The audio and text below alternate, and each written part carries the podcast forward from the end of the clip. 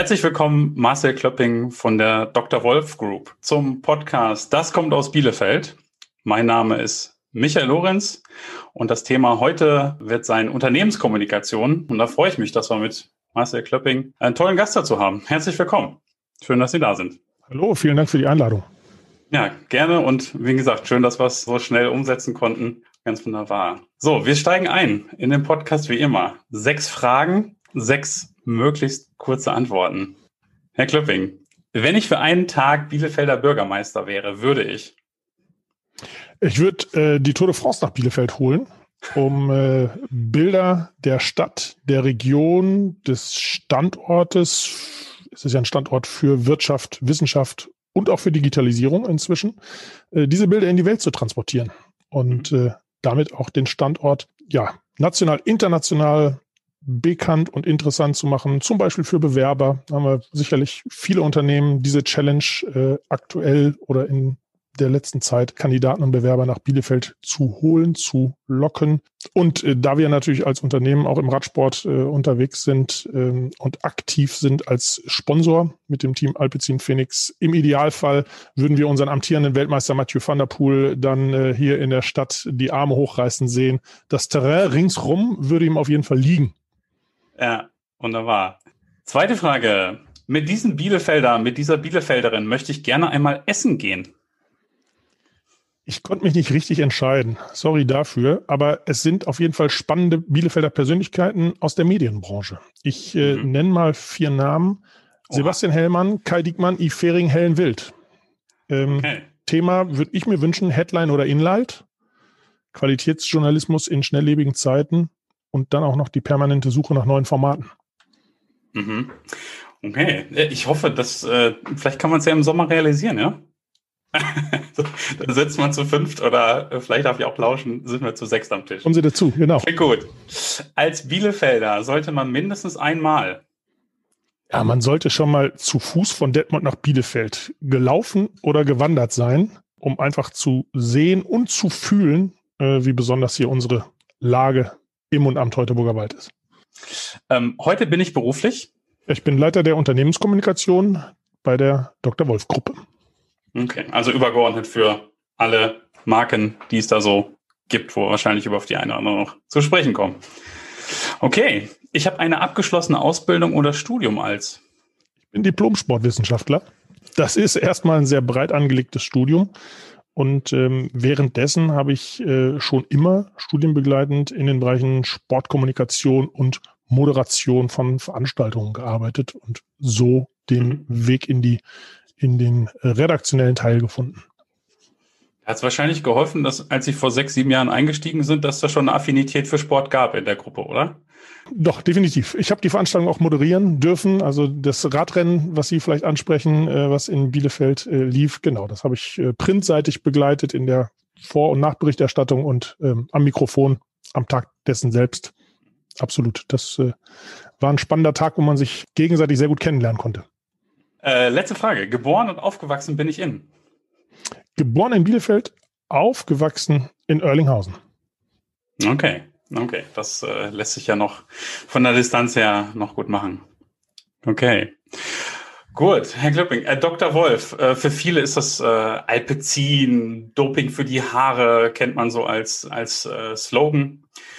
Aus eigener Erfahrung würde ich aber auch sagen, genauso vielen ist nicht bekannt, was noch alles zum Portfolio dazugehört. Ohne dass wir jetzt die komplette halbe Stunde darauf verwenden, können Sie uns ein bisschen erzählen, ähm, was alles zur Gruppe dazugehört? Ja, ich äh, versuche hier mal einen kurzen Abriss äh, zu geben. Also das Unternehmen generell ist 1905 gegründet worden, also jetzt im 116. Mhm. Jahr inzwischen in vierter Hand äh, in vierter Generation in Familienhand geführt. Und zur Gruppe gehören zwei Unternehmensteile. Einmal der Teil der Arzneimittelherstellung bei Dr. August Wolf und auch die kosmetische, die Herstellung kosmetischer Produkte ähm, bei Dr. Kurt Wolf. Alles zusammen in Schildische an dennoch drei Standorten, ähm, die recht nah natürlich beieinander liegen, aber dennoch voneinander und zu Corona-Zeiten ohnehin durch eine Standorttrennung, die wir hier sehr strikt äh, leben, entsprechend voneinander losgelöst. Beiden Unternehmensteilen ist einig, dass wir Produkte sowohl auf der kosmetischen als auch auf der pharmazeutischen Seite herstellen, die Probleme lösen. Das sind dann Haar-, Haut- oder Zahnprobleme okay. im weitesten Sinne. Genau. Äh, wir sind in etwas mehr als 60 Ländern aktiv, haben inzwischen sechs internationale Standorte, fast 800 Mitarbeiter und äh, so um eine Umsatzgröße einzuordnen, ähm, sind wir Ende letzten Jahres, ähm, also in 2020 haben wir 340 Millionen Euro Umsatz gemacht. Um das Ganze aus Bielefeld heraus vielleicht äh, einzuordnen, wer spielt da sonst noch so auf diesem Spielfeld? Äh, da bezeichnen wir uns sehr gerne als den Asterix, denn um uns rum sind in diesen Produktkategorien, die man sich da jetzt eben vorstellen kann, viele römische Galisionen tätig. Ähm, L'Oreal, Procter, äh, GSK mit GlaxoSmithKline, Bayersdorf, Bayer, Schwarzkopf, Henkel, also wirklich große Multikonzerne, die eben Produkte auch in diesen Bereichen herstellen. Okay, und was zeichnet jetzt dann, also ein Asterix verbinde ich ja mit, der ist besonders mutig, der ist äh, vielleicht auch ein bisschen listig. Äh, wie weit darf ich das jetzt übertragen auf, auf die Gruppe? Weil ich meine, ja klar, also die äh, Mitspieler sind nicht ohne, muss man sich was einfallen lassen. Ja, absolut. Man braucht spitze Themen, auf die man sich äh, konzentrieren kann. Hm. Das geht dann auch mit Mut einher. Ähm, man braucht schnelle Entscheidungen und auch schnelle Aktivitäten hin und wieder. Und das zeichnet uns dann als Familienunternehmen eigentlich auch schon aus. Wir haben schnelle Entscheidungen, sehr kurze Wege. Ähm, wir sind dann doch nur 780, knapp 800 Mitarbeiter und nicht 8000 äh, wie in großen Konzernen. Und ähm, das macht es dann am Ende aus.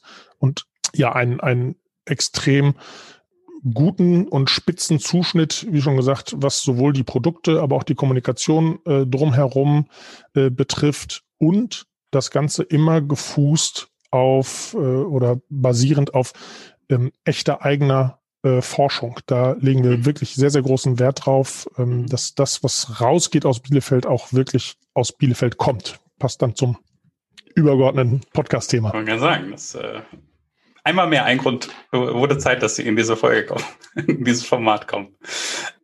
Ist dann ein Beispiel die neue, ich bezeichne es jetzt mal laienhaft vielleicht so, ähm, Handdesinfektionsmittel, Creme, was äh, auch gegen Corona hilft. Ich hatte jetzt einen Post von Eduard Dörenberg gesehen auf LinkedIn. Ist das genauso etwas, wo man jetzt vielleicht schneller oder auch schnell unterwegs war?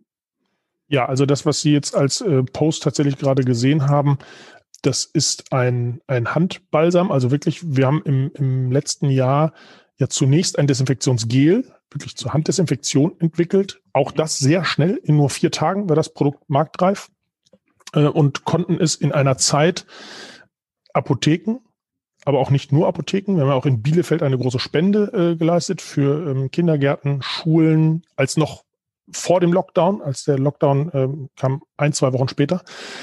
Und haben dann gemerkt, parallel gingen ja andere Produkte waren gar nicht verfügbar ähm, oder Apotheken haben angefangen selber ähm, mit äh, viel Alkohol ähm, Desinfektionsmittel herzustellen. Ähm, in der Folge gingen reagierte der Markt an Handcremes generell. Und dann haben wir sehr schnell eine Vorstellung eines gesamten Portfolios gehabt, dass man sagt, es, wenn wir Handhygiene Corona entsprechend abstimmen wollen, dann macht es Sinn, äh, wenn das auch die Komponenten zusammenpassen. Also eine Handreinigung, eine Handdesinfektion und dann auch eine Handpflege, weil wir eben gesehen haben, dass der Markt an Handcremes angezogen hat. Eine Handcreme, die dann eben nicht nur pflegt. Also wenn dann, dann muss äh, das stimmig sein und muss diesen neuen Bedürfnissen entsprechen. Und da waren wir auch extrem schnell. Wir haben die schon im Spätsommer dann gelauncht, konnten okay. bis zu dem Zeitpunkt aber erst claimen, weil das äh, war klar, dass sie antibakteriell wirkt. Es war noch nicht bewiesen, dass sie auch gegen Coronaviren. Wir hatten diese These, aber haben es eben auch entsprechend noch nicht ausgelobt, natürlich nicht, weil wir es nicht durften. Mhm. Und ähm, haben dann gegen Ende 2020 die Ergebnisse bekommen und haben dann das Produkt entsprechend jetzt nochmal neu positioniert und können auch da wirklich jetzt sagen, das ist die erste Handcreme gegen Corona. Mhm. Okay, ja. Dann passt das, ne? Dann ist das genau so ein, ist das genau so ein Beispiel. Okay. Ja. ja. Bei der Forschung, ähm, ich musste einfach fragen, weil ich, ich finde diesen alten Spot so gut. Ähm, mit in der Tat. Ist ja auch ein Stück Kult schon irgendwie, finde ich. Gibt's den Dr. Klenk eigentlich noch? Heißt er so? Äh, ja, natürlich. Nein, nein, ja. den, den Dr. Klenk, den gibt's. Äh, der ist inzwischen im wohlverdienten Ruhestand. Ich ah. würde vermuten, dass ihm jetzt Corona einen, einen Strich durch die äh, durch äh, den Großteil seiner Pläne erstmal gemacht hat, weil äh, mhm. er war äh, zu Beginn seines Ruhestands im Grunde ins Wohnmobil gezogen und mhm. ist monatelang gereist. Das war ja im Grunde im Mitte 2019. Mhm. Und somit äh, hatte er da ein halbes Jahr äh, er war dann auch zwischendurch immer noch mal erreichbar, aber sagte, ah, äh, besser äh, Dienstags und Donnerstags könnte es gehen. Danach stehe ich wieder in irgendeinem Fjord und genieße einfach mal das Leben oder bin auch mal in, in südeuropäischen Gefilden unterwegs. Also äh, wir stehen und standen da im Kontakt. Ähm, und ja, er hat äh, über 30 Jahre lang hier die Forschungs- und Entwicklungsabteilung im kosmetischen Bereich verantwortet. Ja. Mhm. Ja, deswegen kam ich jetzt äh, tatsächlich auch noch mal kurz drauf, ob er jetzt daran auch noch beteiligt war. Vielleicht so als, äh, ich wusste das schon, äh, Ruhestand so kurz bevorstand. Das hatten die Ehewölfe damals im Pioneers Club auch mal erzählt. Aber gut, war er nicht mehr dran beteiligt, längst an anderen schönen Abenteuern beteiligt. Ja, ja. Ja, sehr gut. Ich würde gern fortsetzen mit einer Zeitreise. Wir begeben uns ins Jahr, Sie korrigieren mich, ich glaube 2014. Äh, Sie sind gerade als Pressesprecher gestartet. Wie sah da Unternehmenskommunikation bei Dr. Wolf aus? Ja, das war äh, ein, dynamischer Bereich. Ich bin im November 13 eingestiegen äh, in die Pressestelle. Also es galt auf alle Fälle eine Maxime. Meine Vorgängerin Eva Gerz hat äh, auch die Pressestelle äh, über 30 Jahre bei Dr. Wolf verantwortet und die gesamte Pressearbeit. Sie hat mir damals schon, und ich hatte das große Glück, wir haben dann noch etwa anderthalb Jahre gemeinsam gearbeitet. Ich durfte also viel von ihr lernen. Und eine große Maxime war, ähm, wir schaffen redaktionelle Inhalte. Wir haben mhm. Themen identifiziert. Wir haben uns immer schon, also wenn man jetzt äh, redaktionell denkt, äh, irgendwo als Themenjäger auch verstanden, immer auf der Suche nach, nach ähm, einem, einem Thema, was dann auch öffentlich diskutiert werden sollte. Das war natürlich der, der Anstoß. Also auch hier ein etwas anderer Ansatz schon. Wir haben eben darüber gesprochen, wie muss man sich äh, differenzieren, vielleicht auch als, als Mittelständler. Wir stellen problemlösende Produkte her. Also ist eine Kernfrage, wenn ein neues Produkt beispielsweise auf den Markt kommt oder ein bestehendes in einen neuen internationalen Markt. Das war dann ja auch schon ein Thema, das so 2014, ein, zwei Jahre vorher ging so die Internationalisierung auch los. Später dann ja starker Fokus Richtung Asien. Also, dass man mal, wenn man jetzt am Beispiel Haarausfall das ganz konkret festmacht, äh, die Männer auch fragt, wie sehr habt ihr eigentlich Sorge davor, dass ihr mhm. irgendwann mal Haarausfall bekommen würdet? So. Und äh, äh das Ganze eben damals mit Daten der GfK zum Beispiel wirklich immer zu unterlegen, daraus dann Themen zu entwickeln mit wissenschaftlichen äh, Stellungnahmen und, und äh, Positionen ähm, zu begleiten. Und ähm, ja, dann 2014 war eigentlich so der Startpunkt, dass wirklich auch ähm, diese Arbeit äh, immer mehr internationalisiert äh, wurde. Wir haben in Deutschland, das ist bis heute so, immer ohne äh, die Beauftragung einer echten PR-Agentur äh, gearbeitet. Also okay, der Kontakt zu Journalisten okay. ist wirklich eine Inhouse-Aufgabe. Äh, mhm. ähm, international funktioniert das so in der Form nicht. Also wenn man jetzt die Aufgabe heißt, jetzt bringen wir eben das Koffeinshampoo nach Hongkong oder nach Taiwan, äh, dann braucht man da natürlich ähm, Hilfe vor Ort. Das ist ganz klar. Aber ähm, gerade der internationale Bereich, der gewann dann eben, äh, das ist eine Frage von, von Monaten gewesen, immer mehr an Dynamik. Auch Herr Dörrenberg war dann ja ab Sommer 14 äh, fest in Singapur für ursprünglich mal geplant zwei Jahre, äh, wurde dann ein bisschen mehr. Und ja, das war eigentlich so der, der Blick in die Situation, die sich äh, hier dargestellt hat, als wir 2014 dann aus einer Ein-Person eine Zwei-Personen-Abteilung gemacht haben. Okay, so das Ganze ist jetzt ja sieben Jahre etwa her. Wie sieht's, wie sieht's heute aus? Also ist das ein, ist es in Anführungsstrichen nur weiterentwickelt worden? Äh, wie groß ist der Bereich? Was machen Sie heute anders? Ja, eine, mir hat vor ein paar Monaten mal jemand gesagt, also wenn jemand ähm, zwei Monate, äh, zwei Jahre auf dem gleichen Stuhl sitzt, dann kannst du den eigentlich nicht gebrauchen. Ähm, und hat mich dann kritisch angeguckt. Also das sind doch bei dir jetzt schon sechseinhalb, bald sieben Jahre. Darüber habe ich kurz nachgedacht und musste dann feststellen, dass wahrscheinlich kein nicht einmal in dieser Zeit zwölf Monate vergangen sind, an denen ich ähm, nicht Arbeitsweisen hinterfragt oder an dem sich nicht irgendwas verändert äh, hat ähm, oder neue Dinge gekommen sind. Also äh, seitdem die diese sieben Jahre, die sind wirklich vergangen wie im Fluge. Das äh, kann man schon sagen. Heute, äh, was ist geblieben? Nach wie vor, wir schaffen redaktionelle Inhalte. Wir sind weiterhin Themenjäger. Wir sind mehr Leute geworden. Es ist durch Digitalisierung wesentlich transparenter und noch dynamischer geworden. Das ist ähm, äh, ganz, ganz klar. Die Kommunikation hat mehr Themen, mehr Kanäle und mehr Kommunikatoren. Also wenn wir 2014 oder 2013 immer das Ziel hatten, wir müssen ein Thema so interessant machen, dass ein Journalist aufspringt, dann kann ich heute sagen, das Ziel ist, dass sich jemand, der selbst kommuniziert, damit auseinandersetzt. Was hat sich noch verändert? Ähm, in den letzten zwei Jahren hat sich stark verändert, dass wir vorher gab es die E-Mail vom Chef, so zwei, dreimal im Jahr. Die hieß äh, klassischerweise Neues aus Bielefeld. Also Dr. Wolf-Mitarbeiter, die lange Jahre da sind, die werden diese E-Mail gut kennen. Ähm, die hieß dann zwischendurch mal Neues aus Bielefeld-Singapur.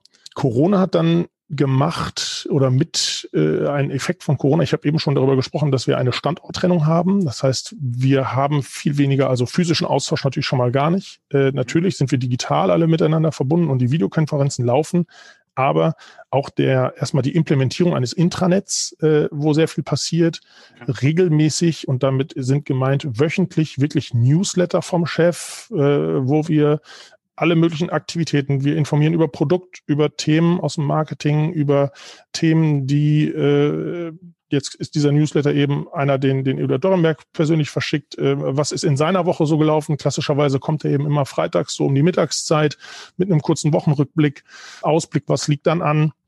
Also das hat enorm an Intensität äh, gewonnen, aber auch an Bedeutung tatsächlich. Das, ne, wir haben viel weniger Touchpoints natürlich untereinander, das ist ganz klar. Ähm, ja, und dann kann man letztlich festhalten äh, bei dem Thema redaktioneller Content, wo finden wir den eigentlich heute? Ich habe gesagt, es gibt mehr Kanäle. Ich habe mir selber dann mal so in der Gesprächsvorbereitung auch nochmal aufgerissen.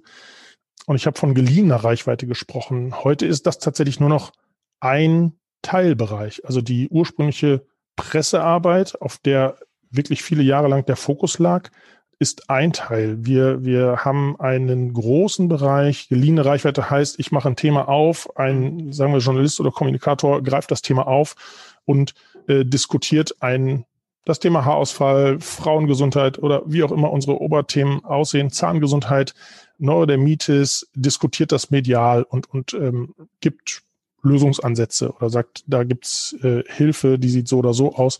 Ähm, Im Idealfall werden Sie nochmal irgendwie eingeladen, beziehungsweise ein Unternehmensvertreter, oder? Zu einem Interview. Oder? Genau. Oder wir haben Pressekonferenzen organisiert, wenn ich an die, an die Wirtschaftskommunikation äh, denke, ja, die regelmäßige Kommunikation von, von Kennzahlen, Wirtschaftszahlen, äh, wie geht's dem Unternehmen? Dann sehen wir das eben in Zeitungen, auch in Radio und TV manchmal aber wir sehen auch da eine andere Entwicklung. Auch Nachrichtensender haben mittlerweile Social Media. Äh, es gibt äh, Blogs, die sich mit den Themen auseinandersetzen. Wir haben das ganze Thema internationale Pressearbeit schon angesprochen. Neu dazugekommen in der Zeit. Wir haben eben auch schon einmal kurz gestreift. Das Thema Sport ähm, durch Sponsoring-Maßnahmen ist auch eine Sport, Sportmarketing-Presse, Sportberichterstattung äh, in gewisser Weise dazugekommen wobei wir keinen Ergebnisdienst, sage ich mal, machen. Das macht dann schon noch wie bei Arminia Bielefeld auch, äh, eine Pressestelle des Vereins oder bei uns eben eine Pressestelle des Teams. Aber wann immer es darum geht zu erklären, warum macht ihr das eigentlich, warum setzt ihr auf den Radsport, warum ist eine Tour de France bei euch so ein, so ein Thema, dann kommen wir mit ins Boot. Dann gibt es äh, über all die Marken Websites mittlerweile eine neue Kategorie. Wir nennen sie eben Ratgeber-Content. Also wir schauen natürlich viel mehr nicht nur, was machen die Kommunikatoren draußen, sondern ähm, wo und wie suchen Konsumenten eigentlich selber nach Problemlösungsangeboten, nach Ratgeber-Content. Das ist äh, seit zwei Jahren ein Riesenthema. Ähm, genauso ist es ein, ein bunter Strauß wirklich an, an Newsletter-Themen, ähm, ob wir mit Friseuren äh, kommunizieren, mit Verbrauchern, jetzt mal um, um das kosmetische Spektrum da anzusprechen, äh, mit besorgten Eltern, äh, ja, das, äh, dann organisiert sich das Ganze natürlich nach, nach Keywords. Und wenn man jetzt mal in die Hautpflege von kleinen Kindern schaut, dann ist der wunde Babypopo ist eben das, das Hauptaugenmerk äh, äh, in der, in der Hautpflege oder mein, mein Baby richtig baden, äh, so, ja. Und dann, dann schaffen wir eben dafür Ratgeber-Content. Und das ist ähm, extrem umfangreich. Ähm, und dann kommt der gesamte Bereich Social Media dazu, den es natürlich 2014 und 15 bei uns im Haus so noch gar nicht gab. Ja, man kann sagen, also ich glaube, Instagram Gab es das da vielleicht noch gar nicht? Also ne, bei Weitem noch nicht äh, natürlich so präsent und sowas wie Influencer-Marketing brauchte man zu dem Zeitpunkt auch wahrscheinlich noch nicht groß vorschlagen. Es hätte nein, nein, nein. nach heutigem Verständnis uns, nicht gegeben. Wir, wir haben uns auch äh, da durchaus erstmal die Zeit genommen, um anzuschauen, was, was passiert da genau. Wir, gesagt, wir müssen nicht sofort der, die, die erste äh, Welle irgendwo sofort äh, nehmen, sondern wir, wir schauen erstmal, wie funktionieren. Wir müssen auch verstehen, und am Ende muss man auch wirklich festhalten, wir sind heute sind wir viel, viel, viel weiter. Ähm, aber noch immer gilt es immer wieder, die Regeln definieren sich ja auch tatsächlich immer wieder neu in, in ja. äh, digitalen Medien, digitalen Welten. Permanent werden irgendwo Updates gefahren, Algorithmen verändern sich und diese Welt wirklich zu verstehen, ähm, das ist eine Riesenaufgabe. Aber das macht es am Ende natürlich auch aus. Mhm. Ich würde sagen, wir befinden uns ja auch so auf der, auf der Zielgeraden. Ich würde das Thema gern abschließen. Vielleicht können Sie das ja so zusammenfassen, mal mit, äh, welche großen Stolpersteine gab es oder was sind aus Ihrer Sicht so Erfolgsfaktoren klar muss das, dass man, was man da jetzt als äh, mögliche Tipps vielleicht geben kann, natürlich auch immer zu Unternehmen äh, dann passen, äh, ähnliche Größe vielleicht oder vielleicht jetzt auch dann Produkte und so. Aber was können Sie vielleicht so äh, mitgeben? Was war die letzten Jahre? Was ist, was ist gut gelaufen äh, oder generell bei Unternehmenskommunikation? Ja, ich glaube also, dass ähm, gut gelaufen ist, also unsere, unsere Kerne, wo wir sagen, wir wollen nachhaltig und mutig und schnell kommunizieren. Das sind natürlich auch so die ähm, Dinge, die auch Eduard Dörrenberg ähm, mit seinen Ansätzen immer wieder äh, auch einfordert. Ich glaube, wir können hier sehr authentisch kommunizieren, dadurch, dass wir es eben auch selber machen. Wir wollen die Dinge selber machen, selber verstehen, mhm. äh, mindestens selber verstehen, um dann, wenn wir sie nicht selber aus Kapazitätsgründen nicht selber machen können, dann optimal steuern zu können, wenigstens. Also wir müssen auch wirklich verstehen, was, was draußen für Anforderungen bestehen. Ne? Am Ende sind das natürlich auch sehr, gerade in Richtung ähm, Presse und, und Journalisten, da sind äh, persönliche Kontakte, da sind Netzwerke äh, ganz, ganz wichtig. Ich habe mal so einen Eindruck gegeben, wie breit das natürlich auch dann ist, in welche Bereiche das so hineinstrahlt. Aber das würde ich äh, auf jeden Fall als ähm, Erfolg sehen. Und ich glaube, dass wir ähm, so vielfältig die Themen auch sind, ähm, diese vielen verschiedenen Bühnen, auf denen ähm, Inhalte platziert werden können, ähm, dass wir das schon immer besser verstehen auch. Ich glaube, da wird man nicht nie fertig. Die Entwicklung wird immer weitergehen, aber man muss eben auch da wieder immer schnell und offen sein, dranbleiben. Mhm. Und ähm, ich glaube daran, dass der ähm, letzter Satz dazu, der Erfolg auch, wenn wir an den Bereich denken, wo wir selber ratgebenden Content auf unseren eigenen Kanälen platzieren, dass das auch ein Erfolgsfaktor ist und weiter wird. Da sind wir jetzt, wie gesagt, so seit anderthalb Jahren intensiv dran und monitoren da auch sehr eng, um auch da, wie gesagt, alles, auch, auch den Konsumentenbedarf äh, da gut verstehen zu können. Und das sind, sind ganz, ganz wichtige Erfahrungswerte, die wir da einsammeln. Ja, ja cool. Das sind doch klasse Tipps. Zu dem letzten äh, behaupte ich, kann ich auch ein bisschen was sagen. Und äh, das ist wirklich ein Weg. Wir empfehlen den auch ähm, oft oder den zumindest mit einzustreuen, weil Content Marketing bei vielen immer noch so unterschätzt ist. Ne? Es geht eher immer darum, okay, die Produkte habe ich, so wie kann ich die jetzt rauspushen, wie kriege ich die jetzt an den Mann und zwar möglichst direkt und schnell. So, das, deswegen finde ich es so schön, dass es ja schon fast ja zur DNA äh, dazugehört, weil es so lange auch schon gemacht wird, ne? dass man über den redaktionellen Teil, übers Content Marketing eigentlich kommt. Absolut. Also und dann, dann muss man natürlich auch sagen, okay, äh, man braucht noch so ein paar Maximen. Ich habe eben gesagt, wir sind Themenjäger. Ich glaube, diese Offenheit, die Neugier, diese journalistische Neugier, ähm, die hilft. Dann kann man da auch mal plakativ sagen, okay, ähm, wir haben auch wirklich so eine No-Bullshit-Policy. Also wir mhm. erzählen jetzt irgendwie wirklich nicht, es muss gut recherchiert sein, es müssen Fakten da sein, so wie man das äh, redaktionell eben gut kennt. Wir müssen wissen, ich habe die persönlichen Verbindungen angesprochen, auf genau diese Art und Weise informiere ich meinen Gegenüber so, dass er es auch schnell auffassen kann, die ja. Geschichte nehmen kann. Ich muss ihm auch zeigen, was ist denn eigentlich meine Geschichte? Was ist die Geschichte dahinter? Ähm, naja, und äh, am Ende muss man auch sagen, äh, wenn ich, wenn ich äh, darüber berichten will, was für ein attraktiver Arbeitgeber Dr. Wolf ist und wie hier Teamwork gelebt wird, dann muss ich eben auch äh, die entsprechende Geschichte dazu erzählen, was ich eben schon ausgeführt habe, äh, wie, wie Teamwork hier funktioniert. Ähm, dieses, ja. die Entwicklung des Desinfektionsgel, äh, das ist für uns wirklich so eine, eine Case Study, haben wir es am. Ende auch genannt, fürs Familienunternehmen. Dann brauche ich eben genauso eine Geschichte. Okay. Daran werden jetzt alle weiteren Entwicklungen gemessen. Spaß. ja, da, haben wir gerade gesagt, also er hat schon verstanden, man kann Produkte auch schneller entwickeln. ja, sehr schön. Wir schließen ab mit drei Tipps für Bielefeld und gerne auch äh, weiter, wenn Sie mögen, Ostwestfalen-Lippe. Ihr Lieblingsrestaurant, Ihr Lieblingscafé oder in der jetzigen Zeit muss man immer ergänzen Lieferdienst. Ja, ich äh, bleibe mal beim Lieblingsrestaurant, weil ich äh, regelmäßig, nehme mal Corona außen vor, aber selbst mhm. zur Zeit, als Restaurants öffnen durften, hatten wir hier ein hervorragendes äh, Corona-proofes Konzept mit Terminreservierung ist unser Werksrestaurant tatsächlich, ja. weil es ein toller Platz ist. Äh, wir werden hier jeden Tag wirklich hervorragend bewirtet. Ähm, es gibt, wie gesagt, Corona in Klammern, aber die Möglichkeit, Austausch zu haben, Mitarbeiter anderer Abteilungen zu treffen äh, und das Ganze eben in einer wunderbaren Atmosphäre. Das muss man schon sagen. Beim Thema Kaffee äh, bin ich dann doch eher, ich habe gesagt, aufgewachsen in Erlinghausen, ich mag es auch mal, eine Wanderung über Tweten und Stiegen in der Bergstadt äh, zu machen und dann einen Kaffee und hausgemachten Kuchen auf dem Erlinghauser Tönsberg zu mir zu nehmen. Okay.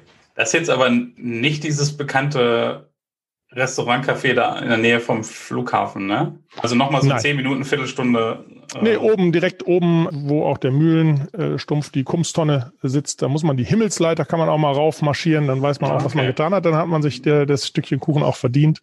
äh, das ist da im Berggasthof, okay. heißt es. Ja. Sehr urig. Wunderbar. Ihr Lieblingsort in Bielefeld?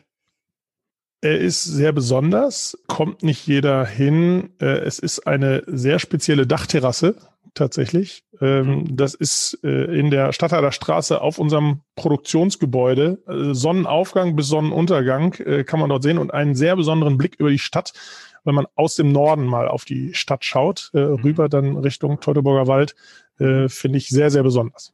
Okay. Äh, Ihr liebstes Ausflugsziel in der Region? Oder haben Sie es mhm. eben gerade schon genannt? Nee, nein, nein, nein, nein, nein. Ich bin, äh, man kann das miteinander verbinden, aber ich bin sehr gerne im Naturschutz Großprojekt Senne unterwegs. Genieße das Privileg, dass ich da zu Fuß hinmarschieren darf und kann oder aber auch mal mit dem Fahrrad.